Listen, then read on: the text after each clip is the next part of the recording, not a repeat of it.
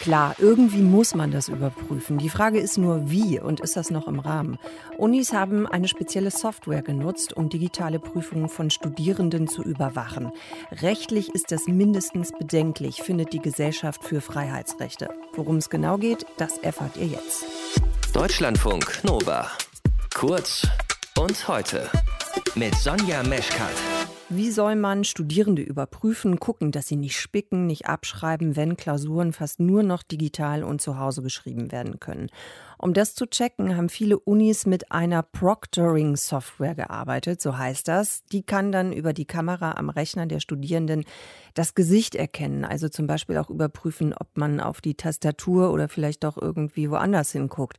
Möglicherweise verletzen die Unis damit den Datenschutz und auch die IT-Sicherheit. So sieht es die Gesellschaft für Freiheitsrechte, die GFF. Das ist ein gemeinnütziger Verein, der sich für Grund- und Menschenrechte einsetzt. Die haben ein Gutachten dazu angefertigt. Und über das habe ich gesprochen mit David Werdermann von der GFF. Herr Werdermann, was werfen Sie den Unis, die diese Software verwendet haben, denn konkret vor? Also im Zuge der Corona-Krise haben halt Universitäten verstärkt auf sogenannte Proctoring-Software gesetzt. Und das ist ja an sich erstmal legitim, dass man irgendwie versucht, eine Art von Aufsicht für die Prüfung zu organisieren. Aber wir denken, dass das unter verschiedenen Aspekten datenschutzrechtlich unzulässig ist und unverhältnismäßig in die Grundrechte der Studierenden eingreift. Zum einen ist es so, dass diese Software erstmal eine Videoüberwachung hat und dabei werden nicht nur die Studierenden gefilmt, sondern das wird dann auch noch aufgezeichnet und automatisiert ausgewertet.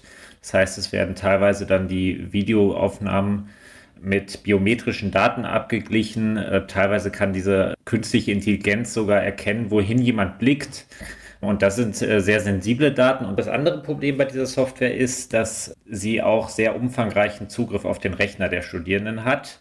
Das heißt, sie kann auslesen, welche Webseiten beispielsweise besucht werden. Sie kann teilweise auch ähm, Datenschutzeinstellungen verändern und das gefährdet letztendlich die IT-Sicherheit der Studierenden. Und das sind dann alles Daten, die im Zweifelsfall irgendwo landen, aber man weiß eben nicht genau wo. Genau, also es gibt verschiedene Anbieter dieser Software. Und diese Daten werden dann oft auch extern gespeichert. Das äh, hängt dann jeweils von dem Anbieter ab, äh, wo der Server dann steht. Da ergeben sich dann noch mal ein paar Folgefragen. Und teilweise ist auch zweifelhaft, ob das tatsächlich alles verschlüsselt wird und ob da nicht möglicherweise dann auch Dritte, wenn sie halt äh, unbefugt darauf zugreifen, an diese Daten gelangen können. Welche Universitäten betrifft das denn eigentlich? Also uns sind nur einige bekannt. Also an der TU Darmstadt ist uns das ähm, aufgefallen, aber auch an anderen technischen Universitäten in München zum Beispiel wird Proctorio, ein prominenter Anbieter, verwendet. In, an der Universität Erfurt ist es auch so, dass biometrische Daten sogar ausgewertet werden. Genau, aber es sind noch einige andere Hochschulen. Eine genaue, genaue Zahl kann ich leider nicht sagen. Hm. Ist denn den Studierenden eigentlich klar oder klar gewesen, welches Ausmaß das haben könnte? Und auch nochmal andersrum gefragt, ist es den Universitäten eigentlich auch klar gewesen?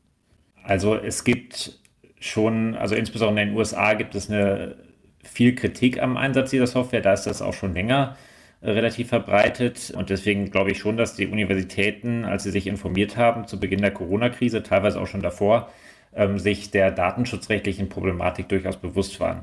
Bei Studierenden ist es so, also die, die Universitäten sind verpflichtet, darüber zu informieren, was mit den Daten passiert. Ob das im Einzelfall dann immer tatsächlich umgesetzt wird, diese Informationspflicht, das äh, ist zweifelhaft ähm, und äh, wir, wir, kennen das natürlich auch alle, dass man sich nicht ins Detail alle Datenschutzerklärungen durchliest. Also das mag durchaus auch vorkommen, aber äh, die meisten Studierenden sind sich mit Sicherheit nicht bewusst, was alles mit den Daten passiert. Und diese Software ist dann auch ein Muss gewesen oder hätte es die Chance gegeben zu sagen, nee, das installiere ich mir nicht? Ja, das ist auch unterschiedlich ausgestaltet. Manche Hochschulen räumen den Studierenden ein Wahlrecht ein, also sie können dann äh, frei entscheiden, nehme ich an der Präsenzprüfung teil oder installiere ich mir diese Software, wobei das mit der Freiwilligkeit natürlich so eine Sache ist. Also zumal, also jetzt momentan sind die Zahlen relativ niedrig, aber Beispielsweise in Landkreisen, wo die Zahlen dann doch wieder ein bisschen höher sind, ist es natürlich ein Infektionsrisiko. Und zum anderen weiß man natürlich nicht, ob das nicht dann doch irgendwie in die Benotung mit einfließt, wenn man auf die Präsenzprüfung besteht. Und deswegen äh, sind wir der Auffassung, dass man von einer wirklichen Freiwilligkeit hier eigentlich nicht reden kann, zumal die Studierenden ja in einem gewissen Abhängigkeitsverhältnis zur Hochschule stehen. Aber an manchen Hochschulen gibt es auch gar nicht so eine Freiwilligkeit, sondern da ist es tatsächlich verpflichtend. Hm.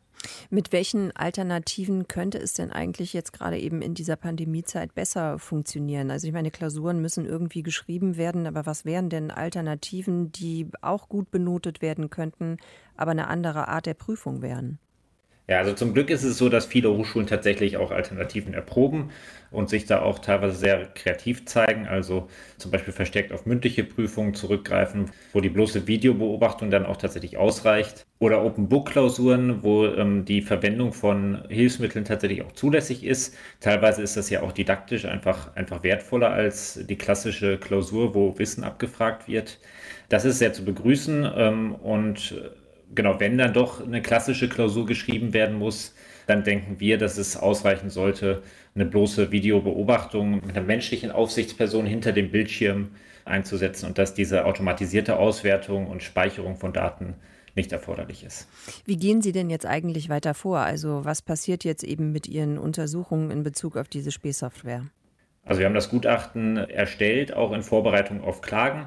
Das heißt, wir sind gerade auf der Suche nach potenziellen Fällen, und Studierende können sich äh, gerne auch an uns wenden und wir unterstützen dann die Studierenden dabei, ähm, gegen diese in unseren Augen rechtswidrige Überwachung vorzugehen. Unis haben Studierende überprüft in den vergangenen Monaten mit einer speziellen Software. Die Gesellschaft für Freiheitsrechte findet das fragwürdig. Ich habe darüber gesprochen mit David Werdermann. Deutschlandfunk Nova. Kurz und heute.